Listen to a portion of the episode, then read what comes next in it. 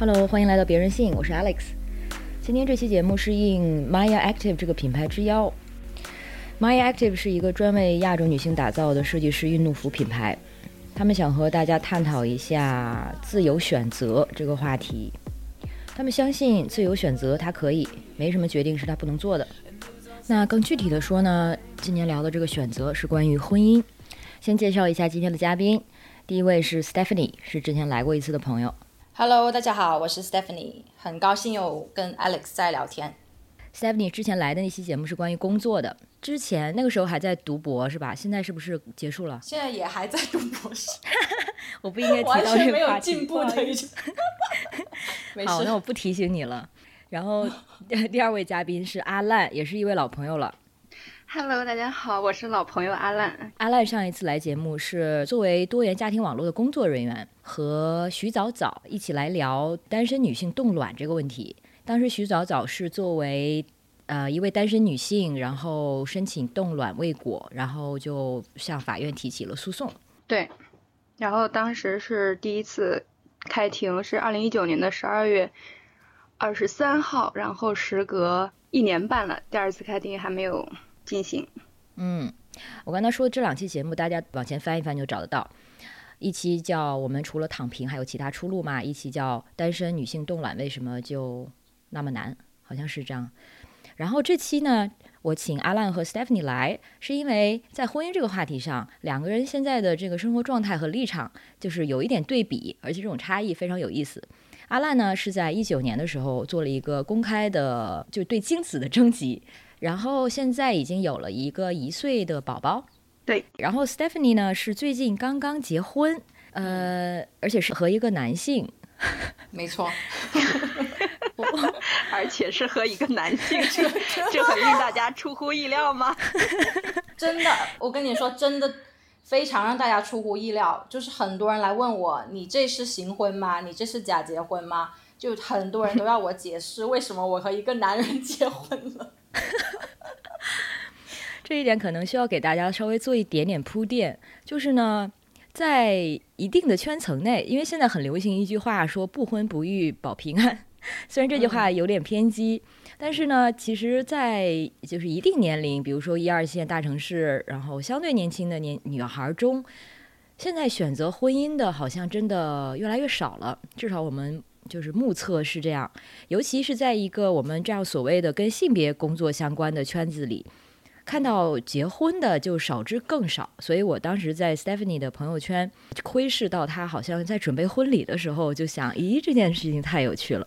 一定要跟她好好聊聊怎么想的。然后阿烂这边呢是结呃有了孩子，但是没有登记，而且是不会选择去法律上登记的。要不 Stephanie 想聊一下最近的这个结婚的决定是怎么做的呀？嗯，其实这个结婚的决定，呃，可以说是多方面促成的吧。就是，呃，去年的时候刚认识我现在的老公，然后，嗯，当时也没有想着说要去结婚什么的，因为我很可能就要回美国继续我的读书和毕业等等。然后，但相处的过程中确实觉得非常愉快，然后呢也非常的自然，然后。呃，今年就是考虑到说要回美国，然后可能要回去的时候，他要跟我一起回去的时候，必须要有这个法律的身份。所以第一方面可能是这个法律方面的考虑，就是说如果我们是一个法律的婚姻关系，那这样他申请签证的时候会比较容易一点。对，然后第二个原因就是我好像是一个很容易结婚的人。就是有朋友笑我说我是一个非常易结婚体质，就是可能认识我的朋友在也知道我好几几年前，大概五六年前也进入过一段婚姻关系，是一个同性的婚姻关系，台湾那里。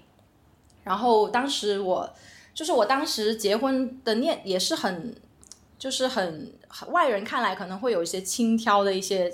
就是想法，就是我就觉得说，哎，我没有结过婚，为什么我不去试一下？然后，因为当时台湾正在倡导同性婚姻合法化，然后当时是同性伴侣注记，遇到这种事情，你也会很想说，我自己也去去试一下这个制度到底是会对进入的人会产生什么样的影响。因为当时我的伴侣是一个台湾人，然后其实，在登记的过程中，也遇到了很多制度上的阻碍，比如说他们那边要要我认证我的身份啊，我的未婚身份等等，要经历过什么海基会的认证这些东西，也是挺麻烦的。然后，所以当时在那个部分，我也是体会到了很多，说制度上面它其实对呃制度对于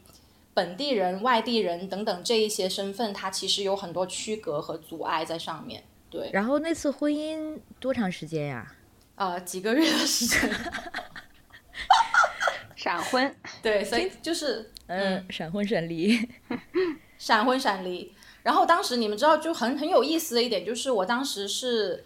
当做是一，因为当时我要离开北京了，辞职去读博士，然后我把这个婚我在北京四合院里面办了一个小型的婚礼。然后请了我很多好朋友过来跟我一起庆祝，当时我就认为这是一个很很快乐的事情，因为所有人都能够，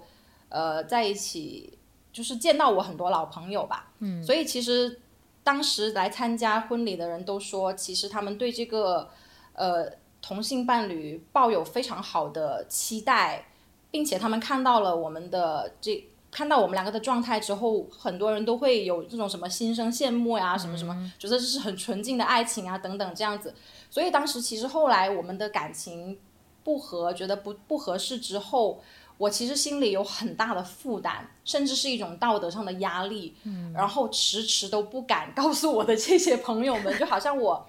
我我做到了某某一件大家都期待他们能够做的事情，但是我在那个事情上面我又。好像是背负了大家的期待，然后这个婚姻没有走下去。就我自己也有一些这样的一些道德上对自己的就是约束吧，所以很长时间我都没有跟朋友说。后来是他们发现了我状态不对劲，然后很多人来问我：“你你是离婚了吗？还是怎么样？”这样子，对，也挺有意思的那个那段经历。嗯，就像明星一样吧，明星离婚的时候好像也要考虑很多 这个公共反应。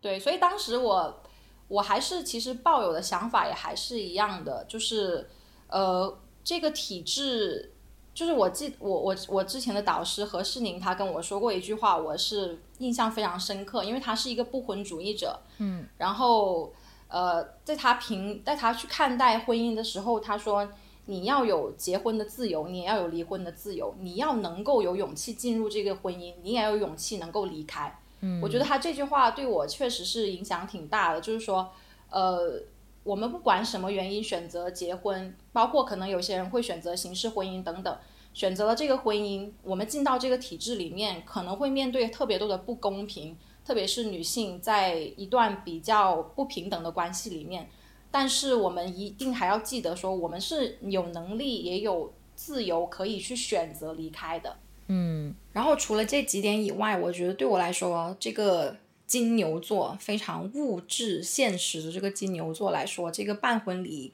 能够收彩礼钱，其实也是一大动力吧。嗯，因为其实彩礼钱现在在中国，我感觉是长辈的一种社交货币，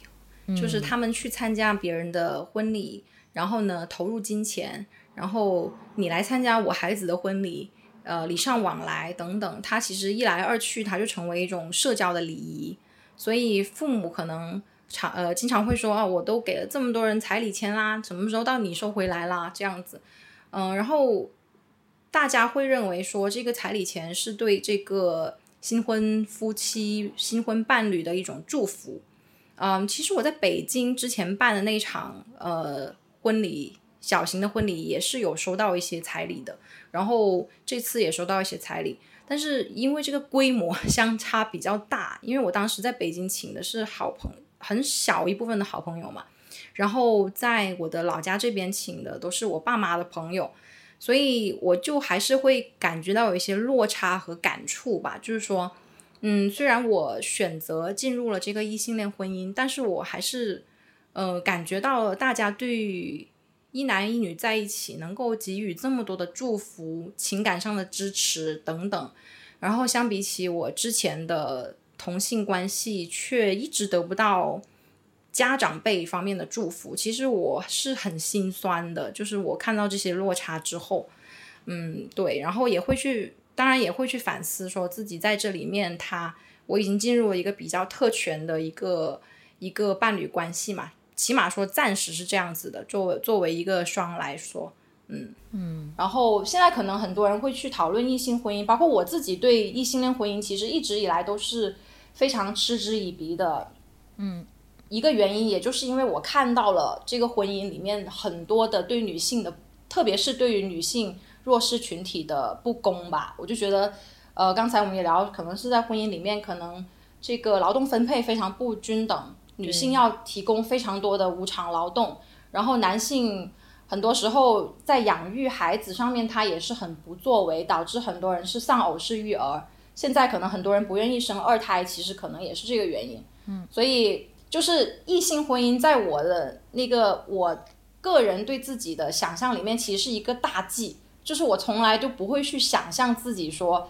什么所谓的女孩子都期待的披上白色的嫁衣，什么进入婚姻的殿堂，因为我就觉得是一个很恐怖的事情。对呀，所以我我在朋友圈里看到你 开始晒婚礼的一些准备的时候，我想说你是被绑架了吗？哎，怎么了这个人？震惊是吗？阿烂是不是也有看到？对对对，我有看到，但是我是。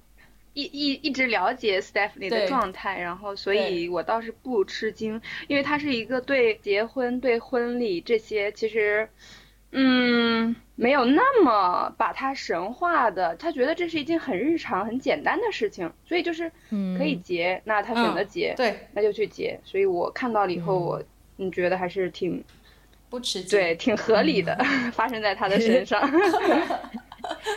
那这个婚礼的准备过程，因为你刚才提到好像还有点累病了，嗯，这个一套招呼下来，从表面上看起来还挺传统异性恋婚姻的，包括拍照啊、婚宴啊等等等等，你感觉怎么样？对对对，嗯，我觉得婚婚礼或者是结婚最大的阻碍，那一天我跟我的伴侣和我的妈妈一起吃饭，两三个人一起吃饭的时候，我就对我妈说，我说我的婚礼。最大的阻碍就是你，哇，说了两次，然后什么意思？对，因为我感觉其实结婚结婚整个过程，我和我的伴侣是非常配合，因为我们感觉，呃，在中国办婚礼，呃，其实就是给自己的长辈，是长辈的场，不是我们的场，对。所以我们所有做这些事情，其实想的是说，呃，能够怎么样尽可能的按照我们自己的意愿，同时呢，也能满足长辈的心愿。但在这里，婚礼最大的问题就是长辈他会有他们很多自己的期待和要求，会不断的这样渗透入你们的这个平就是操作里面，这就导致我非常痛苦。但又由于我是一个。极度坚持自我的人，特别是在家庭关系方面，所以我和我的妈，特别是妈妈发生了极大的冲突。嗯，呃，在婚礼的当天早上，这个冲突就是已经到了一个爆点了，就是它爆炸了。这个冲突，就是我我的妈妈她，因为我一再跟她强调说，我这个婚礼是一个平等的婚礼。呃，如果你们看我的结婚的视频，就是婚礼的视频，你会发现是我和我的伴侣自己主持的，然后整个过程也没有那种什么父亲交接女儿给丈夫这一些环节，就是我认为这都是非常不妥的，在我的观念里面，它是不可能发生在我自己的婚礼上面，所以这些东西都被取消掉了。然后我就跟我妈说，我也不要这种接亲，就是中国传统婚宴的接亲，就比如说是要闹洞房啊，新。还要去游花车啊，然后新郎要破门而入，把这个新娘带走，这些 我都是非常非常反感的。就我一再一再强调了，我妈似懂非懂。我觉得我原本以为她是懂的，没想到她其实并不理解我真正的含义。所以其实，在婚礼前两天，她突然跟我说，呃，要加一个侦查环节，就是要感谢父母养育之恩。这都是其其他那些三姑六婆跟她说啊，一定要有啊，不有没有就不行。然后我说 OK，那感谢你们养育之恩，那我我觉得可以。然后前一天他跟我说要加一个跨火盆的仪式，然后 跨火盆就是就是，然后我想了一下，因为我是广东人嘛，我也很讲这个封建迷，呃，不是封建迷信，就是我也很迷信。然后那就可能是呃要去除掉一些晦气，对吧？我说 OK，跨火盆也可以吧。然后当天早上婚礼，当天早上，呃，他就跟我说。呃，很多亲戚姐妹都来了，然后等一下，呃，就跟我的伴侣说，他说等一下你要在门口，那些姐妹就会拦着你，你就给红包给他们，他就你就可以进去了。哇！我当时在现场，你知道我听了，我整个就是那个怒从心中起啊！我就是我当场就崩溃了，然后我就几乎是声嘶力竭，然后哭着的，就愤怒的，就是当着我所有亲戚里面就开始开始骂我的妈妈，就我就说我说我说这我说为什么你要逼我做一些我不愿意做的事情，一而再再而三挑战我的底线，这么多年以来都是这样。等等等等，就讲了一堆这些东西，然后当所有人面声泪俱下，那个场面真的是非常吓人。包括我的伴侣，他从来没有看到过我这样子，然后他也从来没想到过一个女儿可以这样对妈妈说话。对，反正就是非常的 dramatic，非常的戏剧化。然后，嗯，然后当时我我是觉得说，我这个委屈，或者是我多年对他想要操控我、控制我的不满，就终于，终于。借着这个机会爆发了，而且我一定要当着我所有亲戚的面这样子说，就是就是取得这样的一个戏剧效果。然后现在后来所有人都所有人都不敢再说什么，就是就是所有的流程全部取消掉了。但是我的心情仍然非常非常糟糕，就是我当我就觉得说，为什么我的妈妈她总是觉得她她认为好的东西就要强加在我的身上。呃，包括这么多年以来，我跟呃同性的伴侣在一起，他也是。呃，百般阻挠嘛，这十几年时间，然后可能这些怨气呀，这种不不被理解，就就在婚礼当天早上就整个爆发了，就场面就非常的壮观。但幸好就是晚上的那个婚婚宴就就是很顺利吧，就是都是按照我们自己的想法做，所以就我整体下来我的感觉是。是 OK 的，还挺好的，就没有很多人跟我说他们很后悔去办婚礼，在中国办婚礼，因为所有的那个过程都让他们感到很恶心。嗯，但是我就觉得说还好，我在流程上面把关了，就还挺挺开心的。还有就是一些玩游戏啊，然后唱歌啊，就是整个是比较欢乐的一个现场。明白，听起来原来这个婚礼本身对你来说也是一个项目。呃，对。没错，对他，他不是说就是流程而已，而是说你要非常主动的把握它和它每一个环节代表的意义，因为这个东西也是我们可以去做出一些改变的地方。嗯嗯嗯。那你和你妈后来关系有修复吗？我和我妈的关系很搞笑，就是我们从来好像也没有对对方说过对不起，或者是要认真谈这个事情。就是婚礼当天下午，我们一起到酒店的时候，我们两个，因为他。他惹怒我之后，我就一直非常愤怒。嗯，然后我们一起走到酒店，他刚好在我旁边，我就跟他说：“我说等这个婚礼结束之后，我再跟你算账。” 然后哇，然 后然后你知道我妈更巧妙，她回复我什么？她说：“谁算谁的账还不知道呢。”哇，这种相爱相杀的 母子关系听起来好熟悉啊！是的，真的就是相爱相杀，就是。就是可能她也觉得我丢了他的面子，你知道吗？当着这么多亲戚的面，啊，对，但是她又不能爆发，她又要忍住。没错。对，反正对，至今也没有谈过这个事情，就算了嘛，我觉得谈不清楚。对，嗯，听起来就你们两个关系就还有来有往，虽然是很多的互相的伤害，还在来往，对，还在来往也还在来往。然后我记得阿烂之前也提过，因为他和现在的伴侣，也就是孩子的爸爸。在一起之后，他们没有登记，但是也办了酒，而且也是为了就是长辈啊、家族去办的。对，那当时的考虑基本就是他们开心就好，还是说也有做自己的一些选择？没有，就是跟 Stephanie 完全不同的是，我只是配合，呃，家里人希望举办这样一场，呃，酒席吧，都算不上婚礼，对。就是给一些亲戚，对，就是所以，我就是配合，非常配合，然后配合到我不用去考虑任何东西，所有的都是他们来操办，因为也没有任何的仪式，很简单，就是其实就是吃一顿饭，然后如果说要有什么仪式的话，只是在饭桌上，可能是，呃，跟我的伴侣一起挨桌给亲戚们敬了一下酒，然后就没有了，嗯。那你需要穿上叫礼服什么的吗？嗯，你倒也没有到礼服的程度，就是看起来相对，呃喜庆，看起来像新娘子的一一件。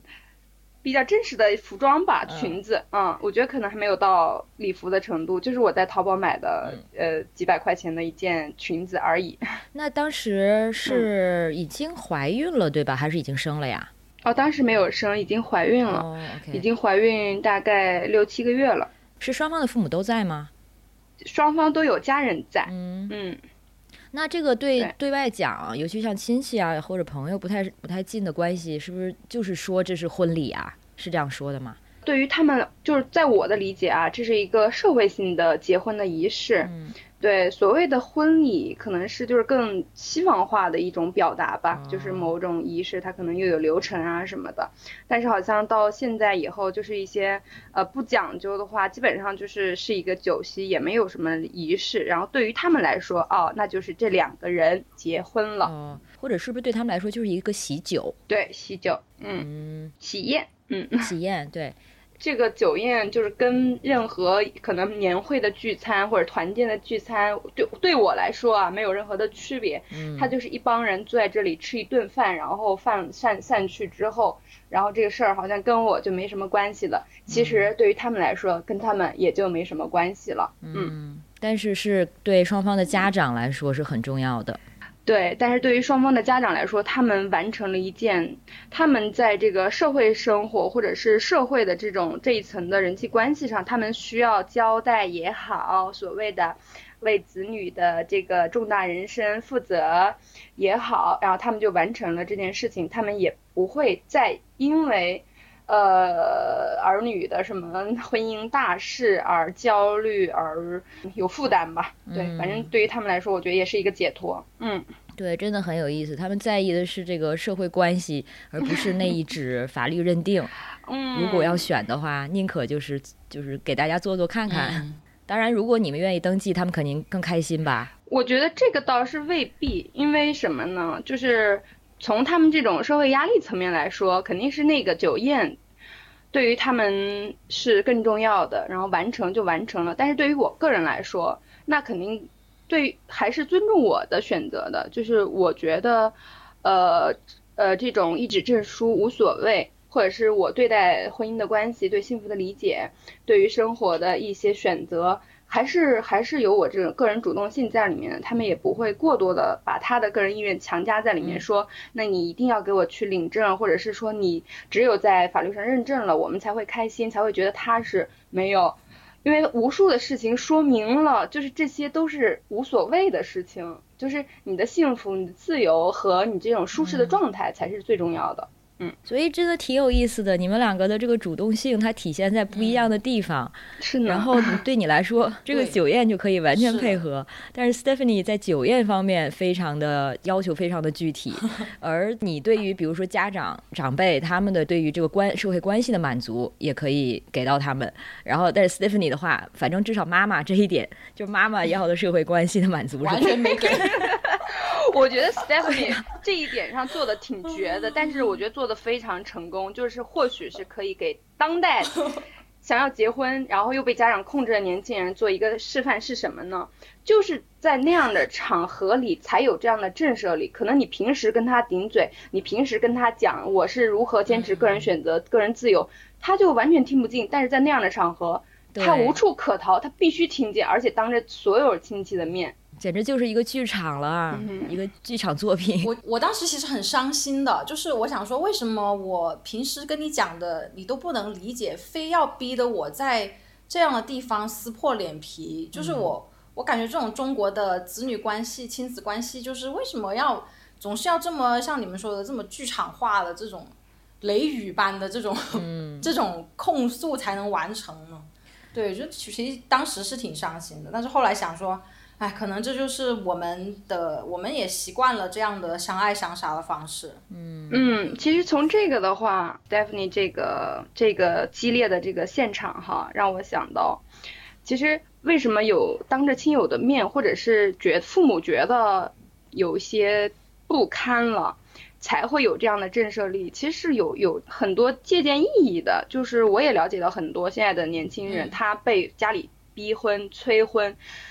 他要不断的去相亲，应家里的要求。然后，然后我问他，你或者是你，你问去问他，你为什么要结婚？你你怎么看待婚姻？婚姻对于你来说是什么样的存在？他可能说不出什么来，他可能也没有想过这件事情，但是他会被那个压力，被那种焦虑笼罩着，去不得不遵从父母的呃家里的安排。然后我觉得也有一个就是我之前操作过的啊。呃，对，家里曾经也试图想要，呃，给我安排相亲，我是怎么拒绝的？我说可以呀，你可以安排，可以联络，但是我不会去的。最后难看的是你们。哇，是啊，是啊，你可以去，可以安排，你可以说，你找谁都没问题，但是我不会去的。嗯。那最后是不是难看的是你？然后，然后他们就死心了。对呀，你要态度很明确，而且你要有有方法。然后在这个过程中，其实你就取得主动权，然后以及在这个不断的这个实践的过程中，你才会慢慢明确你想要的是什么，你需要的是什么。不然，那你会很难受，然后又很难受，然后又没办法过上自己想要的舒服的那种生活状态。没错，我觉得真的跟中国父母啊，就跟他们的沟通，也可能是对婚姻的选择中要面临的。成本很大的一个因素，因为你有的时候，就算 Stephanie 很明确是我是自己自主选择进入婚姻，但是父母的因素还是会让你就是感觉他是会侵犯你的自主选择的一个角色。嗯，但是我们现在其实说到一些，比如说策略上的东西，比如说我们可以选择性的做妥协，比如说我们办喜酒，但是不登记，或者说呢，登记可以，但是我们在这个整个的仪式。和流程中，我们要有自己充分的掌握。比如说他怎么怎么设计，而不是被别人安排的。我觉得其实父母他就像刚才阿烂说的，我们给到他足够的边界，然后告诉他们我们做这个选择，我们能呃接受的范围在哪儿。如果你踏过这个边界的话，其实。可能会需要有一些强硬的，无论是 Stephanie 式的爆发性的，还是阿兰式的，就是被动抵抗、被动消极拒绝。不是消极拒绝，主动拒绝。我是这个策略性拒绝，最后最后回击到，其实回击到的是他们父母本身，他们要反思这个事情。就是我可以可以给你，可以给家人选择，你想要做这个事情是可以，对。也有也给他们一些选择的空间，但是其实我觉得拒绝这个动作看似消极，但是它其实很有力量感。我跟我父母的沟通其实也是，我是选择不婚不育，然后呢，可能在不婚这一点上还好，到了不育的时候，也就到现在还在就是纠结这件事情，他们还没有完全的接受。但是我可能就会说，这我的身体，然后我已经做了决定了关于生殖选择，然后我现在就是只是告诉你们。就不要再劝我了，并不是说我在征求你们的意见，嗯，所以可能就是做一个这样非常有边界的一个表达，一次没没用，两次没用，久了还是有用的。是的，因为最早看到你一九年呃争精子的时候，我当时的第一反应是哇，这个阿兰把这个做成了就个人的声誉做成了一个艺术项目，或者做成了一个行动项目，这这太厉害了。所以当时其实对你来说有这种艺术或者行动项目的意味吗？其实我觉得你这个呃总结吧是比较准确的，嗯，因为在我这个生育行动之前，其实大概可能有两年的时间一直在探索结婚这个题，就是大概是二零一七年的时候吧，我是二零一七年到二零一八年跟一个小伙伴，然后。就是流浪祖国嘛，然后到处走，然后那个时候呢，我也在考虑，嗯，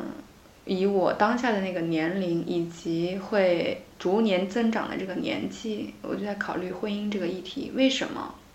到了所谓的年纪，女生就是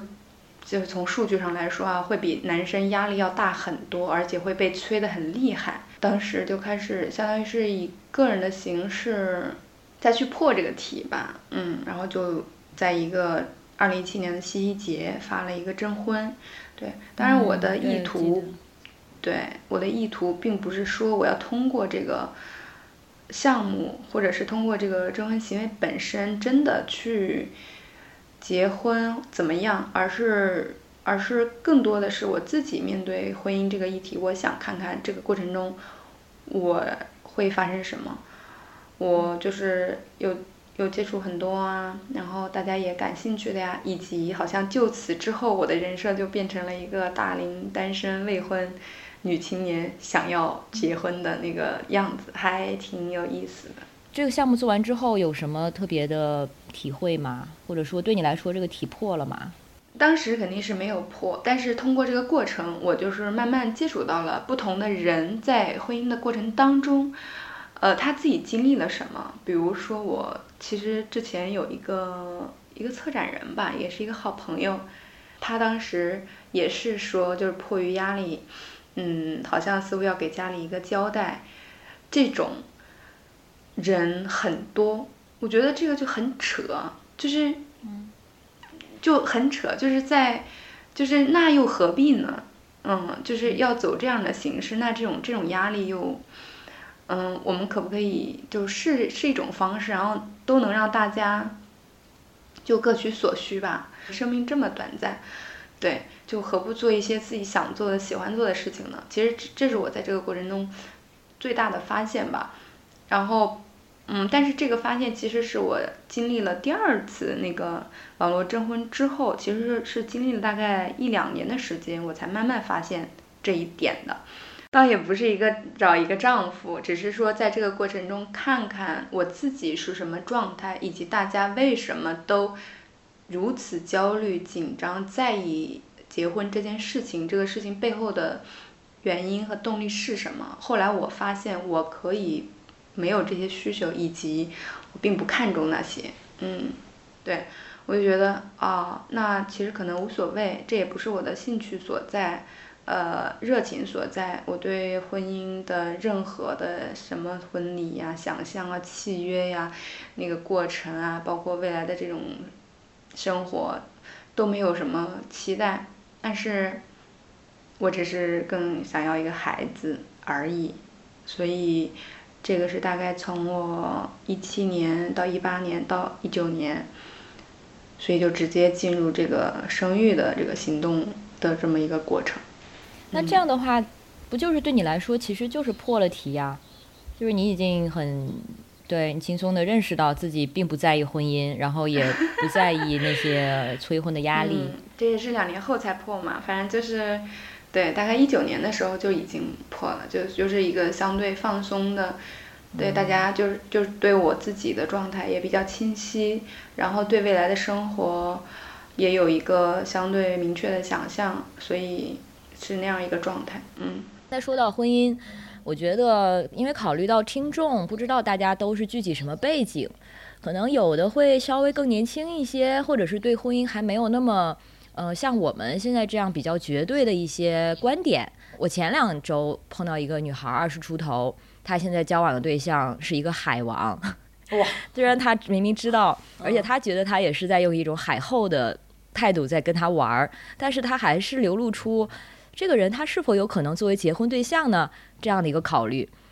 我当时想说，哇，如果你现在都是已经就玩了，但是你还是把他考虑成可潜在的结婚对象，那说明他对于他来说，结婚这个事情还是一个不可避免的一个终点。嗯，就是每一段关系，即使是这样的关系，还是希望能够导向的一个方向。对，所以我们可以说一说，我们现在为什么对婚姻的态度是这样。包括 Stephanie 虽然选择了婚姻。那但是你之前也提到，对于异性恋的婚姻，你觉得是不能接受的。那现在选择这段婚姻，就是又发生了什么变化呢？我觉得我对异性恋婚姻不可以接受，就是刚才提到的几点吧，就是嗯嗯，比如说在这个婚姻体制里面，女性她要承担更多的劳动，然后而且这些劳动是不被看见、不被承认。然后包括可能还有潜在的家庭暴力风险呀等等，包括其实我觉得最大的原因是，我觉得现在市面上库存的这个男男人的这个都不是很怎么说呢？不是我理想中的伴侣的人选。我觉得最最最主要是这个原因。然后嗯，现在我的这个伴侣，我觉得在我刚才前面说的几个方面都比较。挑战了我之前对于说我其实并不喜欢男人，或者是我不想要选择男人作为我的伴侣。就他他个个例，他这个个例的出现是挑战了我之前的一些刻板印象，比如说他是一个呃很善于倾听的人，他不会 mansplain，就是我特别讨厌会滔滔不绝的表达自己的意见，不听别人的意见的男人，而这样的男人生活在我们周围方方面面，呃，他就不是一个这样的人，他首先表现出了这种善于倾听的这种能力。其次就是他，嗯，心思比较细腻，就是他会去考虑到，就一件事情他能看到多面，就是他会辩证思考这一点，我觉得还是就只是其实作为一个人的品质，我对他是挺欣赏的，就不管他是男人还是女人，呃，然后在家庭劳动承担方面，在比如说他会，他跟我说他十五岁的时候就已经在思考说，他如果有了小孩要怎么教育他的小孩。就是他会从这个小孩的角度去思考，小孩要的是什么东西，包括他对中国现在教育体制，他有非常多的反思。呃，就人物看到让我看到说他他是一个有潜力的人，因为他年纪比我小嘛，但是我看着他，我就觉得说，哎，他是一个有潜力的人，而且他他愿意去尝试去平等的承担一个家庭的责任，或者是平等的跟这个家庭中的另外一半去去。创造新的生活，因为对我来说，最关键的词语不是说我们怎么样去，嗯，保有保守我们原来的东西，或者是跟着其他人去做其他伴侣可能会做的事情，而是去创造我们两个人心中的这种理想生活的模式。所以，我我我认为它是有潜力的。所以，呃，当时我，呃，对，这是一点很重要的。另外一点，我前几天想，就是突然想到是。因为我不是这十几年来，因为我跟呃同性交往，然后跟家里的关系很糟糕嘛。然后我们刚开始交往的时候，他到我家里来，然后我奇迹般的发现，因为他的存在，我能够忍受留在我的原生家庭。就是我我会我会觉得说，待在我的原生家庭，哎，其实也没有那么的糟糕。就是他的存在好像是一个润滑剂。就是嗯，当然一方面肯定是因为我父母因为他的到来而欣喜若狂了。所以他对 对我们都会特别的好，但另外一方面，我就看到说，哎，其实他的出现让我看到，呃，我原本拒绝去看到的父母给我的爱，就是我所有的爱都，我认为父母对我的爱是有条件的，这个条件就是我一定要跟一个异性结婚生子，他们才会才会去爱我，所以我一直以来都认为我的父母并不是真正的爱我，所以我在我的原生家庭里面一直感觉到一种创伤，一种背叛。嗯，但是他的出现就我也不知道，我我不能去分析说，但是但是就是让我感觉到我能够待下去，这一点是是挺挺奇妙的，所以对，所以当时我就就觉得说这个人是可以的，不，我跟这个男人结婚其实不代表我认可了 男人这个群体，或者说我认可这个异性恋嘛，因为对我来说，呃，伴侣的性别并不重要。呃，重要的是他个人的特质和这个人是否跟我合适。阿赖好像当时在选伴侣的时候，也是面临着就来的男的都不太行 这么一个局面。嗯。然后为什么最后选了现在这个伴侣呢？嗯，听 Stephanie 这么说哈，对，可能从我说我自己吧。对，呃，还是有一些区别。我觉得找伴侣和找就是以。亲密关系为相处目标的找找寻伴侣和以找孩子爸爸为目标的找寻伴侣还是挺不一样的，对，嗯，所以当时呢，我确实是以要找一个孩子爸爸这样一个状态，那他可能首先就是肯定要喜欢小孩儿，我觉得这个是第一位的。他喜欢小孩儿，他愿意为小孩儿花时间、花精、花精力，付出他的爱心和照顾这些。嗯，我觉得这个就是比可能他对我的那种关心啊、那些爱呀是要更重要的。对，然后也对我来说，我觉得就是嗯那样的亲密关系，就是跟一个男性会，哎呀。不好说，就是就是跟男人的亲密关系可能也没有那么重要，对。但是跟小孩的这种亲子关，就我跟小孩的亲子关系，以及孩子爸爸跟小孩的亲子关系，都是呃更重要的。所以我觉得这是这是挺本质的一个区别吧。嗯，所以找人的话，那他呃他的各种特质，他的细心啊，他的细腻呀，他这种性别的观念啊，他对孩子的这些反应和状态呀，其实呃都会也会有。嗯嗯。所以听起来，其实和 Stephanie 看中现任这个老公的这个优点有点相像啊。嗯，就是没有那么传统的那种男性气质呗。嗯。然后他对孩子的投入，对对家的投入。对。然后在这个家务方面呢，你对他有期待吗？他愿意，他可以承担，肯定是最好的状态。对。然后我觉得就是包括 Stephanie 说到的，就是这种伴侣间的，就是可能结婚。之后的吧，这种伴侣，他的，呃，有可能会有这种亲密关系的暴力呀，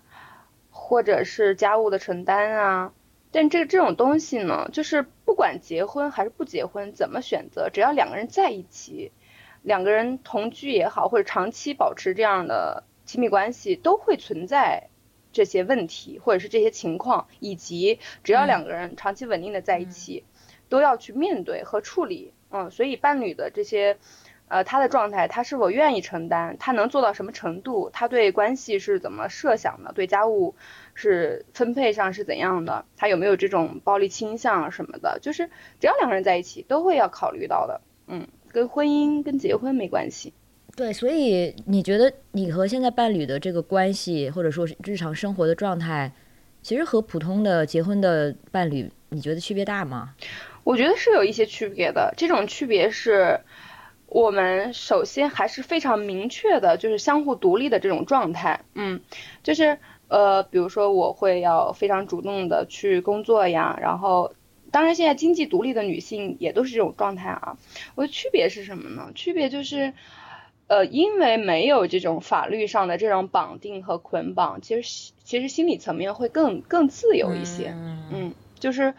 不会觉得对方怎么样，不会觉得我们的关系怎么样，就是我们还是一个相对舒适、有弹性、有空间的一个伴侣状态。我们是因为一起养育孩子，我们是因为要一起呃共同生活，呃，目前这个阶段生活在一起，然后只是这样而已，就他没有什么需要神圣的、需要绑定一辈子、需要。怎么样的那些更沉重的枷锁式的东西在上面对，嗯，那 Stephanie 刚才说到，就是对于自己看作是平等伴侣的人，对于他可能在无论是家务还是之后的婚姻中的事务这些啊责任的分担，嗯，肯定要求挺高的。这一点我觉得是不会因为选择婚姻就会妥协的东西。对的，嗯，这一点还不知道是吧？刚刚因为刚刚结婚还没有证实。呃，只能说目前的考察还是还是不错的，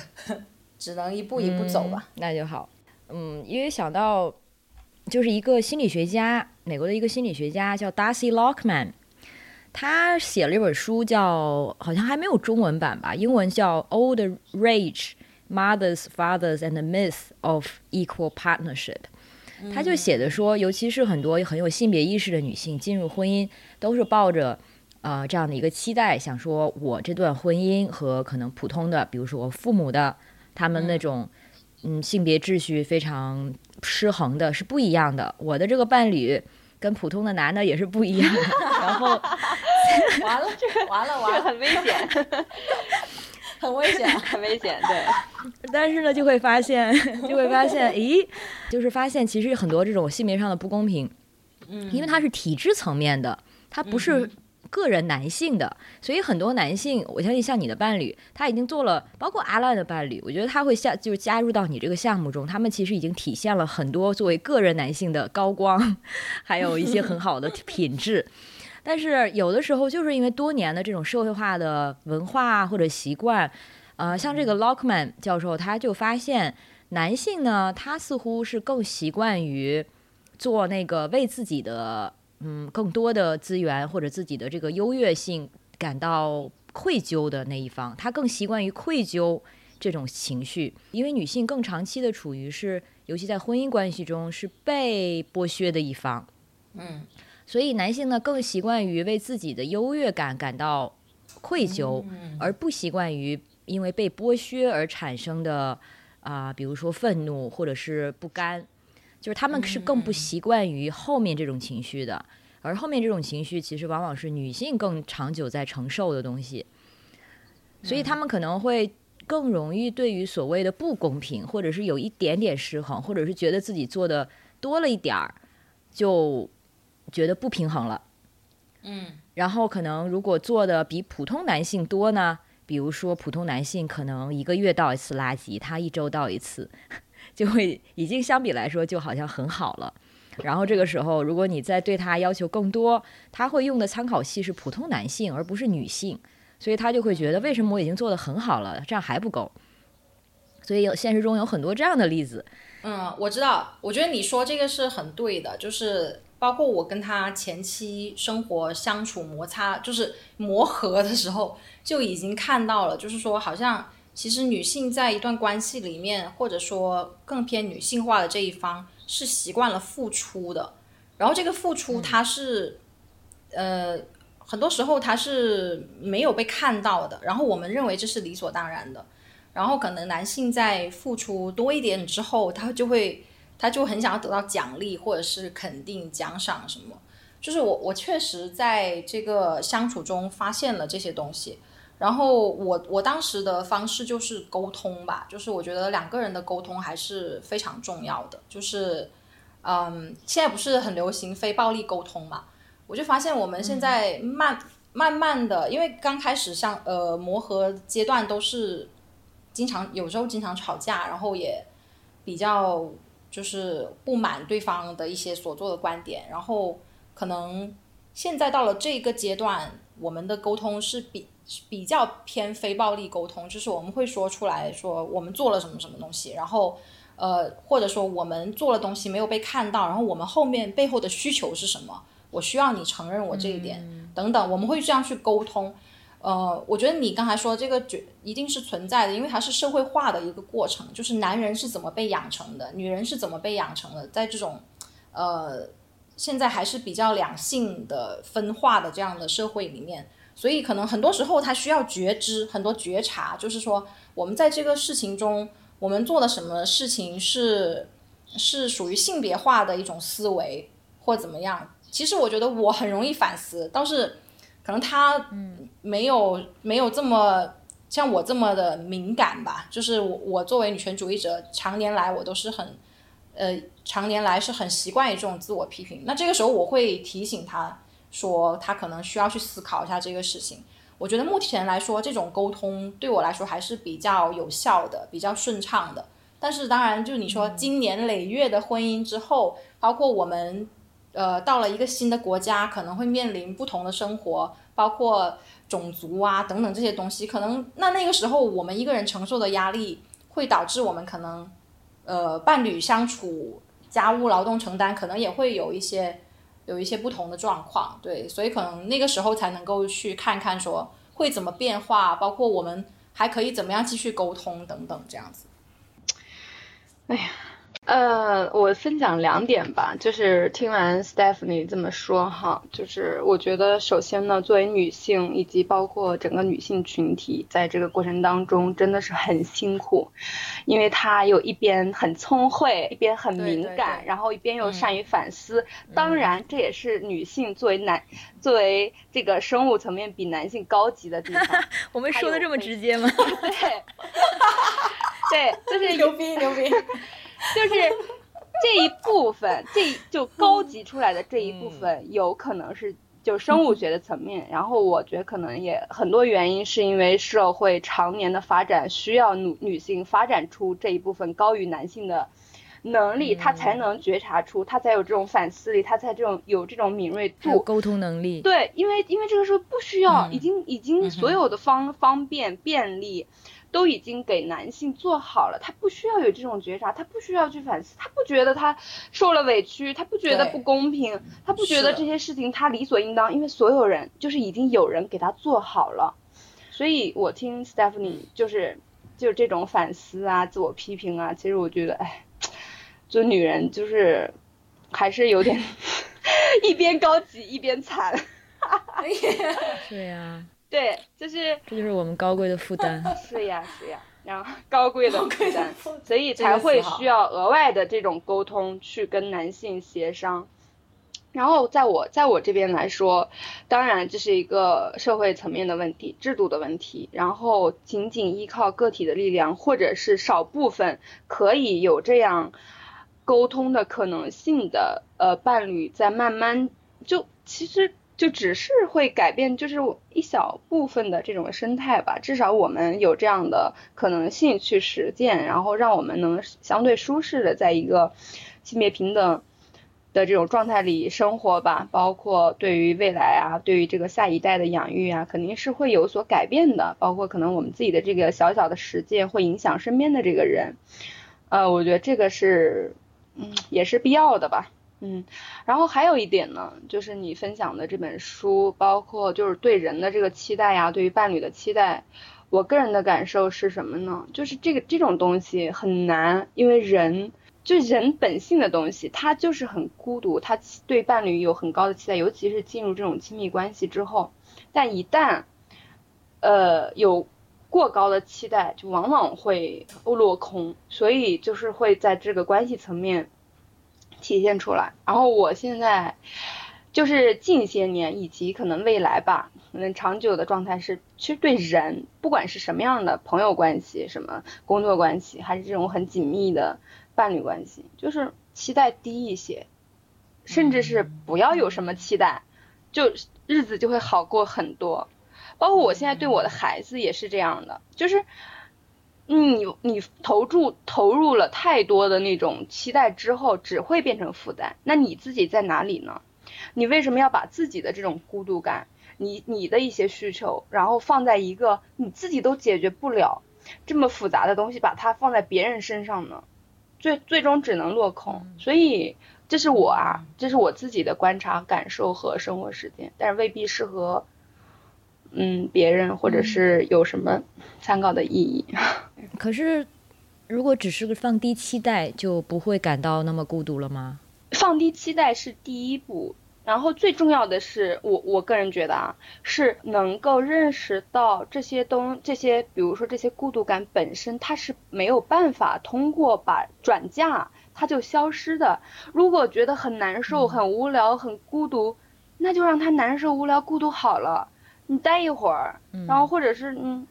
过一会儿，然后或者是做什么事情，嗯，有所好转，那就好转就好了。就是转嫁，我觉得转嫁是，就是尤其是把这种需求期待转嫁到另外一个人身上，然后当另外一个人做不到，甚至是误解、误会，甚至发生冲突的时候，那样是一个更令人难受的场面。嗯，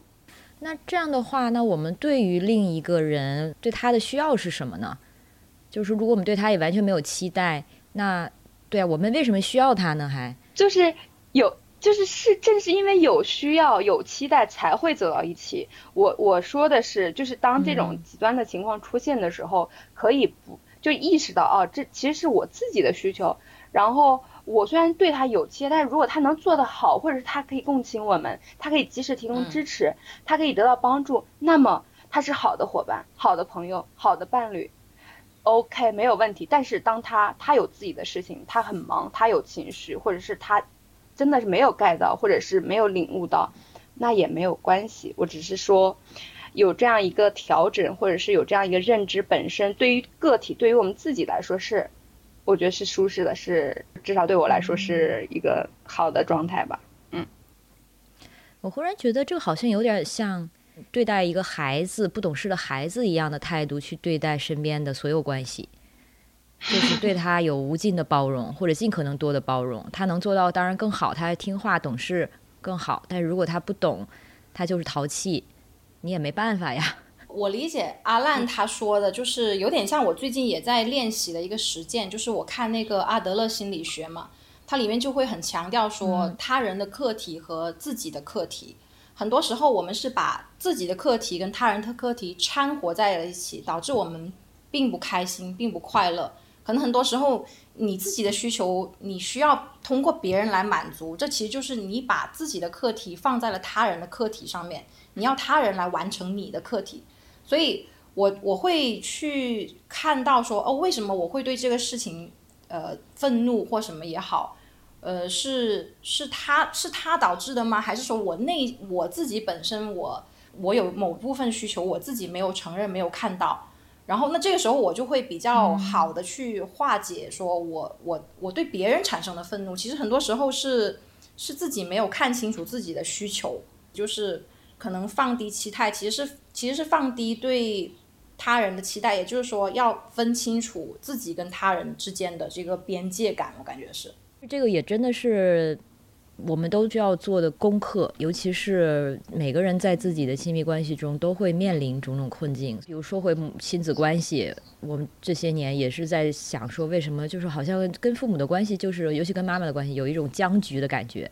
哦，那另一方面呢，好像我在跟别人的关系中的处理中又非常的相对自如，嗯，然后我的心理咨询师就会说，为什么你不能把对别人的这个方法用在你跟你妈身上呢？我就会说我妈不一样，我妈 就会开始找各种理由去掩饰自己在这方面的能力欠缺。那 Stephanie 哥，你刚才说的那个，你有没有想过用在你妈身上会怎么样？就你说的课题的那个课题的那个理论，我确实尝试使用在我妈身上了。然后，呃，我我觉得我这这几年来，我我有一个领悟，就是说，原本我以为我肉体离开我的原生家庭，我就能得到解脱，但是我发现他们的这个阴云是一直笼罩在我的头上，不管我到世界的哪个角落，他们都会追逐我，所以。嗯，所以其实这里反映的是我其实对跟我的父母或者是原生家庭之间的羁绊是很深的。这种羁绊也可以理解为阿兰刚才说的，我我们对彼此的期待都非常高，而这个对彼此的期待恰恰是对方给不了我们的。我觉得我这这几年我一个很很痛苦的认识就是说，我一直期待父母理解我这个人是怎么样的。我我有什么？我有什么热爱？我真正想做的事情是什么？我爱的是什么样的人？等等。我认为他们其实是，嗯，不能够从他们的角度或他们的那个背景，他们是理解不了。然后我的父母也同样，他们希望我去达到他们想要做的事情，而我也做不到。所以，就是这种对对方都有很高的期待，导致我们对对方那个怨恨，或者是。这种积累的情绪，其实是一每一天都在都在长高吧，嗯，对，所以我可能这我我我现在只是认识到了这个问题，就是可能用我这些年的思考啊，去看到了这个问题。但是你当事情发生的时候，比如说我婚礼那天早上那个事情发生的时候，我没有办法，我还是被卷进去了。就是，然后我就发现，其实我多年以来对我父母的怨恨也好，或什么也好，其实一点都没有消解到。就就是就是因为我我们的关系是非常紧密的捆绑在一起，也是因为他们从一直以来，呃，我我一直会说父母关系呃子女关系是不平非常不最原始的不平等关系，就是他们觉得他们可以操控我，然后我们长大了之后又很想要去争夺挣脱他们对我们的操控，所以我就发现我还是那个孩子，就是看看那个电视剧的时候就。呃，虽然我看到了问题在哪里，我也能够去分析，但是我的情感上是走不出来的。就是我仍然还是在这个所谓所谓的原生家庭给我的创伤也好，对我的控制也好，就是我仍然在里面打转。嗯，可能我会通过不同的方式去反抗等等，但是我的情感依然是很深的一个羁绊。对，因为就像我我说，为什么我不能用和。嗯，同龄的人相处的方式去跟父母沟通呢，就会觉得好像这个真的不是单向就可以。嗯，有一些东西是注定。我也尝试过，比如说写长信，或者用一些就是真的好好沟通，用一些有意识用一些沟通技巧去聊，但是发现可能就是要接受一个现实，就是你们就是像你说的不平等的，而且这个不不平等有两层，一是你们权力关系上的一个，就是他们。高我低，然后某一些方面的一些嗯思考和智慧来说，其实现在可能是反过来的。对对对。甚至说我可能对父母需要恰恰需要用现在对孩子的态度，就是去接受他们不是我的 equal，或者我们不能用完全平等的沟通方式，或许就要换一种方式，就是纯粹情感上接受、包容，可能就是要接受这个现实吧。嗯，所以可能也是一个所谓降低期待的这样的一个操作。嗯，然后我记得阿烂之前我问到他关于，就是他，因为他之前也是一个一直是一个野孩子一样，包括前几年徒步中国啊，还有后来做的一些艺术项目，呃，所以阿烂，你和你父母有这样子紧张的关系过吗？嗯，我觉得没有，就是这种戏剧性的紧张时刻。但是我跟呃父母的关系，我觉得还是一个相对平等的，对，就只只是说沟通层面哈，就是他我作为他们的子女这个本身，我作为作为这个他们的孩子本身这种，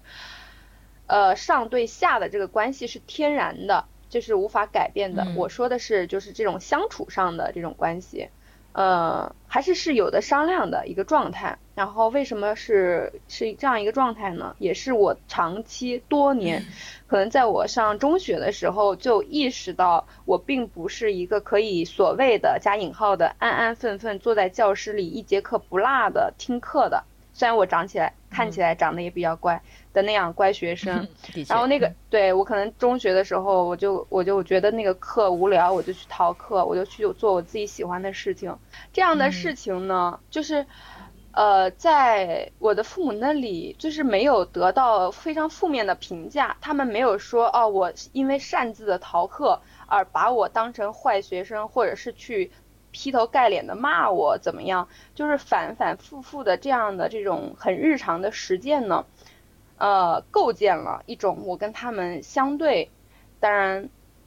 就是我自自我感觉啊，觉得是一个平等的、可以交流沟通的一个状态吧。包括我上学选专业呀，去哪个城市发展啊，做还是不做某种工作，然后包括现在我跟伴侣的这种状态，我自己对于所谓的一些人生大事的选择，基本上都是我自己有这个主动性在的。但是他们的期待一样会有，不会因为我们是这样的状态，或者是就是，比如说可能家里，比比如说我爸还是对我有一些不切实际的幻想和期待是，那你能不能再去考一个公务员？我说你觉得还有这种可能性吗？就是这种东西挺搞笑的吧，但是我非常的理解，对啊，你从来你从来就没有在体制里工作过对吧？，我就没有在体制里工作过，但是他们还是会这样想象和期待，就那假使有一天呢，哎，你作为那不是更稳定吗？但是与此同时，他们也在这种飞速发展的时代中接受了这是一个变化莫测的时代，时代不一样了，你甚至可以在。就世界的各个角落，你可以工作，你可以经济独立，你可以一边呃工作一边带娃等等，这种可能性也让他们就是会会改变以及调整他们对、对于子女的这种期待吧。但是没有办法，就是这样，人跟人就是会存在这种不切实际的幻想和期待，那也没有办法，只能调整自己喽。不管是谁，不管是什么位置，嗯嗯嗯，就是关关于我们的生活状态，其实都有很多是父母完全不能完全不能理解的一些维度，对，包括一些生活的选择，无论是伴侣的选择、职业，还是说生孩子。嗯，就因为我们刚才聊到的，似乎我们也应该就放弃他们对我们这个理解的期待。可能小的时候都觉得，就是因为有爱，所以特别期望父母完全能理解我的选择。但是现在可能慢慢觉得，其实不理解也没有问题。但是可能我们就是有自己的一些底线要守住。嗯，那比如说回到亲密关系或者说婚姻上，像阿烂他就是因为可能跟你没有这一直没有进到体制是有关的，因为其实单身生子或者是未婚生子，他还是有一些体制上的一些呃障碍的。就是在这方面，父母有没有比如说对你，因为他们还是希望你考公务员，是不是？就是说他们对于你进到体制内，然后能够享受一些婚内的保障，这些还是有期待的。其实有有有大概的聊过，就是一我就是没有进入过这个体制，或者是我在我们当下的这种体制啊、政策这些维度下，我也并没有享受到什么利好，然后且这个证件这个程序本身对我来说又有什么样的益处呢？我们就是有沟通过，但是觉得其实是无所谓的，所以就那就 OK 咯。那 Stephanie 有没有考虑过，比如说结了婚之后，这个对你作为以后的一个社会人会有什么样的影响吗？就是比如说，嗯，在以后的工作选择上，因为毕竟成家了嘛，会不会以后压力更更大一些？对我，我我只感觉到压力更大，而没有任何好处。对，真的，特别是在一个移，你作为一个所谓的新移民，在一个新的国家，对吧？你要承担的东西，而且如果对方的签证是在你依附在你的签证下面，那你会会不会感觉心理压力很大？对呀，对啊，嗯，所以呢，那你你还是毅然决然的就选择结婚了呀？你你不担心这个关系它会以后有一些不平衡吗？就是明显，尤其那是一个你更熟悉的一个社会和国家，嗯，他来了之后又重新融入、适适应、找工作等等，嗯，一个最可能发生的情况，你在短期内可能就是主要的经济负责人，嗯，这个其实很多我知道的中国的夫妻移民之后都是因为这样的关系，就家里的经济地位发生变化了，我也见到过很多，对，然后就导致婚姻破裂，因为很多丈夫都不能接受这样的情况。对我们这个状况，就是我还是有一个基本的把握吧，因为他他的大学是在美国读的，所以他也不算是去一个新的新的社会。然后他对他之后的学习呀、工作，他自己也有一个计划，所以我感觉，呃，如果他本身是有计划的话，然后。我觉得可以呀，也可以支持他呀。然后包括在我博士最后一年毕业的时候，他他就可以做家务来支持我嘛。嗯。就我们会讨论去说，如果在一个人事业发展的时候，另一半确实是应该多付出一点去支持那个人的事业。当然，等到他要读书或者是他要做自己事业的时候，我也会去支持他。没错。所以有过这样的讨论，对，就让我觉得说，哦，不是那种，因为我听到太多的例子，就是。呃，包括同性伴侣也好，跟着对方去了之后，因为没有朋友，没有自己的收入来源，然后，呃，这个亲密关系暴力啊，导致最后离婚等等，我我听到了不少，对，所以我其实自己也很担心这个问题。嗯。嗯，反正我觉得选择无论是亲密关系、爱情还是婚姻，它其实都是下注，都是赌博，或者说好听点儿，就是一个信仰嘛。并不是说我们我们已经看到了所有的数据，而只是能够通过目前对这个人有限的了解，做出一个信仰的一个就 leap of faith，就又又说到那个词纵身一跃，然后在现实中会发生什么，那就只能让现实到时候再告诉我们了。对，就我一直都觉得，包括亲密关系也好，或者是婚姻也好，它都是一个实验。嗯，就是我愿意用实验去去。呃，定义这个东西，就是包括它的结束、开始，都不代表这个事情就是成功或失败，永远不会用成功或失败去定义一段亲密亲密关系。嗯，它可能就是我们在人生某个阶段的一个选择。那做了这个选择之后，我们就要诚实的面对自己的责任，然后呃，尽可能的去共同完成这个实验吧。如果在亲密关系里面，对。就我感觉，就这样想的话，你的心理负担也会稍微小一点，对不对？对，不会说啊，结婚就是一辈子啊，就是我不能离开啊，这个人要怎么样怎么样。其实我觉得很多时候是这种对于亲密关系不切实际的幻想，或者是对婚姻这种这种盲目的信仰，导致我们可能会丧失掉很多自己的自己原来的一些追求或者是坚持，导致自己最后人自己都丧失了。可能别人会说你你离婚了，所以你你不好或什么的，自己也会在这样的抑郁郁寡欢什么的。对对，所以其实婚姻它，我们可能对它很多人有抗拒，或者就是完全拒绝，其实就是因为它的这些意义和价值其实非常是模糊的、被放大的，然后它经常和一切和爱也好、和性也好，还是和养育孩子都紧密的划等号。但是其实这些都是可以分开存在的嘛，像阿烂在做的就是，嗯，婚姻和养孩子是分开的，嗯，那你之前提到说，比如说你们两个可以有这样的一个分工，我觉得其实这个的确是我心目中也是我心目中最好的一种亲密关系，最理想的一种亲密关系，就是说，并不是说两人的关系是和无时无地在任何时候都是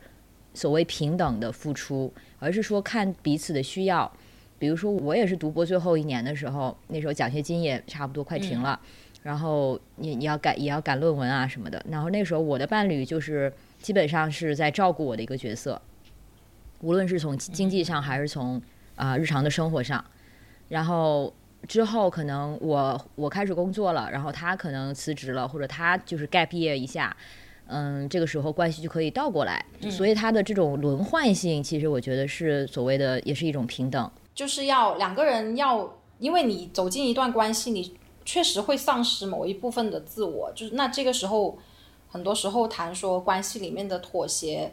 等等，我觉得是也是我们愿意对关系付出的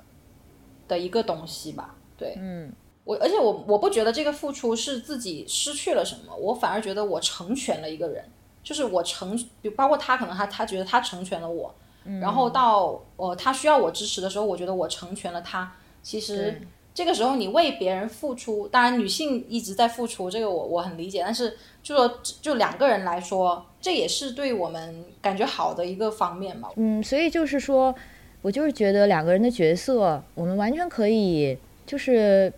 定得更具体一些。嗯，因为我们在在说老公老婆的时候，就好像对方就是一切，必须是。比如说是嗯性关系的对象，然后是我做了许什么一生的许诺的对象，必须是我孩子的妈妈，等等等等，都是被绑定到一起，因为婚姻好像就承载了这一切的功能。但是如果我们至少在现你们现有刚开始的关系中，就把对方看作是一个跟我共同生活的人，就是跟我一起经营生活的一个 partner 这样的一个合作者，这个关系可能。就是我会觉得是比较公平的一个了。我觉得大部分人可能就会就是因为觉得这些一切的角色都要在这个一个人的身上完美的实现，嗯、呃，爸爸、伴侣，然后这个经济上的负责人啊等等，所以可能当有一点没有做到的时候，婚姻关系就很容易出现破裂。是的。那可是又回到那个问题，那就为什么要结婚呢？我们就同居不好吗？或者说就像就两个人一起生活不就行了吗？是可以啊，我觉得阿烂这样选择是可以，但是因为我不是要出国嘛，就是如果他跟我过去，他要 他他得他得有一个合法的身份嘛。就其实很多就讲到这个法律，包括现在很多同性伴侣会去做那个意向监护，就是他们会去呃做一个律师的公证，然后到时候他们年老的时候。呃，在医院签字权啊等等方面都还是有这方面的权利，就是因为我们看到太多的这种悲剧吧，老年的就是同性伴侣生活在一起，然后两个人却没有这种国家所认可的法定的权利，导致他们没有办法获得对方的财产啊什么。对，所以对我来说，其实婚姻的一个最重要的考虑，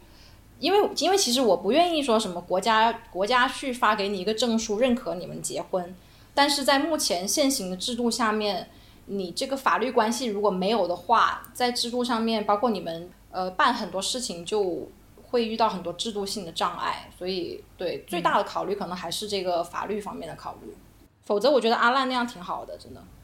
所以现在不结婚养育孩子还有什么很现实的难题吗？比如说保险金，还有什么？上户口，其实基本上没有你说的那几点，其实都是从法律政策角度来说的，在法律里被认定是单身的，不管是什么样的情况啊，没有没有领证也好，还是没有这个领证的这个条件也好，嗯，一直都是有的呀，就是操作上来说一直都是可以的，只不过现在大家越来越关注这个权益方面，嗯，而且其实也是在。放开的，以前还要被缴纳税、抚养费，现在也不强制征收了，然后户口也可以上，然后生育保险的话，其实现在也有在放开，都是一个相对放开的状态嘛，就是它其实没有给更更多的福利，但是也没有更多的限制了，相当于，我觉得最大的现实难题就是自己自我观念或者自我和解这一部分吧，就是你对你自己的选择有没有一个相对呃比较牢靠的心理基础的支撑。那有的人可能是被动的、被迫的，呃，单身生育的状态。然后比如说他跟，对，跟谁，然后让对方又不愿意承担啊，然后自己又很难受啊，嗯，被欺骗感情啊，等等啊。就我觉得这种的话可能就比较难。我觉得政策层面，嗯，或者是保障层面的话都还好说。因为你说进进入婚姻法律层层面上的婚姻对你来说没有任何的好处，嗯，但我之前的确以为像这些规则的制定啊、法律的制定，其实就是在把我们赶进婚姻里嘛。它其实会让婚姻从，比如说交税，还是反正各方面有更多的福利，肯定就是便利度上，婚姻还是有的，对吧？对，就是从这个普，它这种便利性肯定是有的，对，但是对于我个人来说不适用，对，因为我本身也不在系统里，我也没没给国家做过什么贡献，就是我在系统里是一个无业的人，虽然我一直在工作，然后我有自己的收入，嗯，所以所以就是系统是给大部分在系统的人提供便利的。嗯，就他本身在这个系统里，他需要他已经缴了生育险，然后当他，呃，生孩子的时候，那如果是就是有证的状态的话，那么就很便利。然后如果没有证的话，确实会有受限。那这还是跟国家的一个社会福利有关系嘛？它就是确实是也是一种手段吧，在这个系统里面，它就是各种都好操作了嘛。但是这也是就是同时让。让人没有选择呀，所以大家才压力很大。如果大家都有各种各样的选择，就像职业有很多的多样性，然后婚姻有各种各样的可能性的时候，就没有人再去强调这件事情，国家也不会再卡这个一些证，或者是通过这些政策来限制了。我的终极观点是，当有一天我们的环境里不需要再讨论，甚至是做各种各样的区分，然后也。不去问你过问你你是什么样的情况的时候，大家就不会对这个事儿有压力了。正是因为太多的人太强调啊，你什么结没结婚，你什么你的婚姻观点是什么等等等等，所以造成大家的压力很大。对，但是这个事儿可能对于我们这一代以及我们越来越往后的。呃，人类身上来说，它不是那么重要的事情。我们生命这么有限，为什么要把时间浪费在这种事儿上？就想不通。我我在婚礼的最后，我说了一句话，我说希望大家不管是婚否还是育否，都能够忠于自己内心的生活。啊，我说只有忠于自己内心的生活，我们才才能够，只有爱自己，才能爱身边的人。嗯，对。其实我我我们说了很多很性别平等的东西，包括我还用了杨笠的那个段子，我说为什么男人可以这么普通又那么自信，但是却没有想，就是来的人都是中老年，你知道吗？他们没看过，哎，气死我了！精心设计的桥段，本来想要哄堂大笑的。你有机会再演一次吧？感觉你是写了一整个段子，一个单口就是单口喜剧 stand up comedy 的，有机会你再演一下吧。可以可以。哇，你的角色，这这个婚礼的角色真的好多层，难怪，难怪那么累，难怪那么心累，对吧？嗯嗯嗯，那你们也没有交换戒指什么的？也没有，戒指是有的，但是没有交换，也但那个戒指也不是一个钻石戒指，就是我们呃看买了一个北欧的公平贸易的一个无性别的戒指，就是纪念一下这样子，但没有交换这个环节，嗯。为什么呢？就太俗套了，我觉得 太没意思了。嗯，呃，因为婚礼我感觉不想要，虽然说婚礼就是一个表演吧，但是表演你也要别出心裁，对不对？你也不能够呃这么的守旧老套。然后戒指平时也不会两个人都是要戴着的，是吗？它主要是作为有一个穿搭的一个 一个元素。一切是围绕我的服装风格来来来进行的。当说到这个婚礼，当时我觉得很搞笑。为什么我想要办婚礼？是因为我我去看了那个婚纱，我觉得那婚纱太漂亮了，我就很想要穿那个婚纱。但是我没想到后面是这么的麻烦，你知道吗？哎，就这样说的话，就是很多人觉得，对婚纱对他们来说的意义就是女人一一辈子最重要的一天。但是它也可以单纯就是因为好看呀，对可以随一个便审美想想买就买一件。对 对呀、平时平时拿出来穿穿也不错嘛。因为因为这个我加我我加了很多卖古董婚纱的那个那个卖家，我就发现其实很多人会去买古董婚纱，平时拍写真的。它虽然不是一个进日常能穿的，但是呃很多人会用它来做一个审美上的一个东西。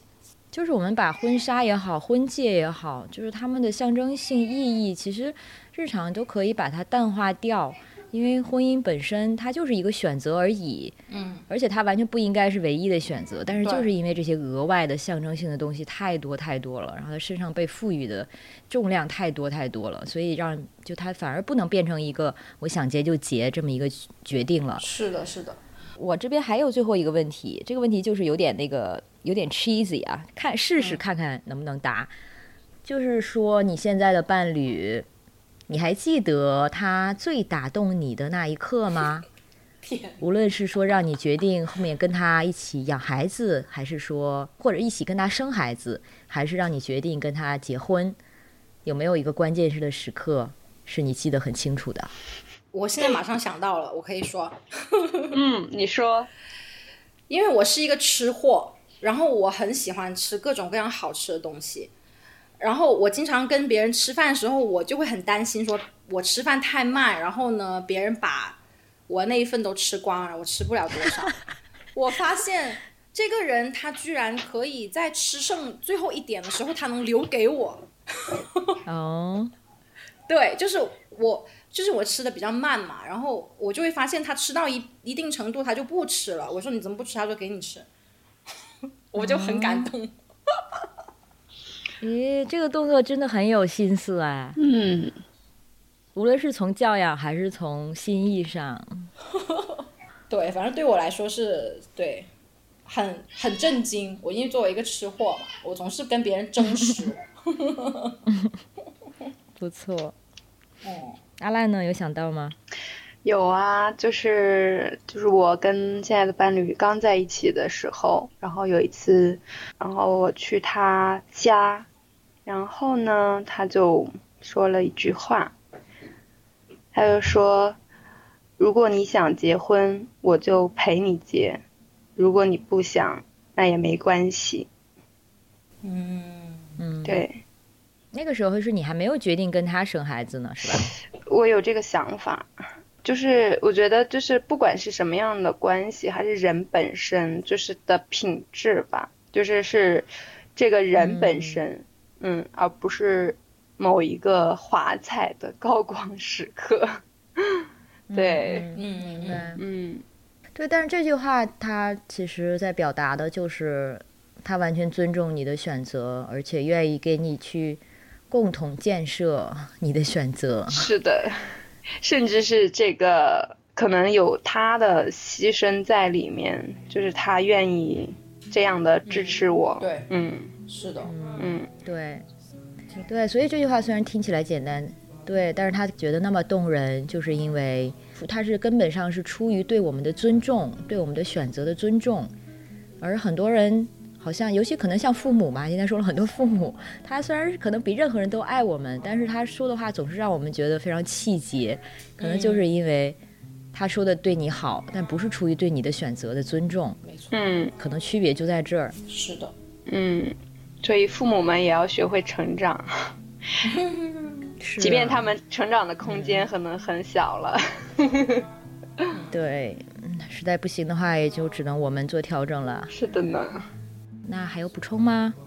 哦，我刚才我刚才其实想说一个，就是就是我想谈说这个平等的这个相对的概念，就是我想说，我之前跟女生在一起，其实那个关系有很多不平等的关系，就是不能绝对化为男人和女人之间的差别。明白。嗯，那最后恭喜 Stephanie 这件事情，你觉得是一件值得恭喜的事情吗？恭喜啊！我觉得我觉得就应该恭喜我。是一个喜事。对，因为因为 很多人会直接直接来说，你问问我就是质疑我这个婚礼，我就有点恼火，你知道吗？我想说你你作为一个朋友，你直接恭喜我就好了。对啊，反正是你开心的事情嘛。对的，那好，那恭喜 Stephanie。嗯。然后祝你们之后去美国生活顺利。谢谢。然后阿烂也祝你的宝宝健康成长。谢谢。我好像下面就要拿红包了的感觉。那，嗯，好的。那谢谢大家的分享，也祝听众朋友们拥有自己这个做选择的勇气和自由。嗯。最后，专为亚洲女性打造的设计师运动服品牌 Maya Active 也相信，自由选择它可以。那么这期节目先到这儿，我们下次见，拜拜，拜拜，拜。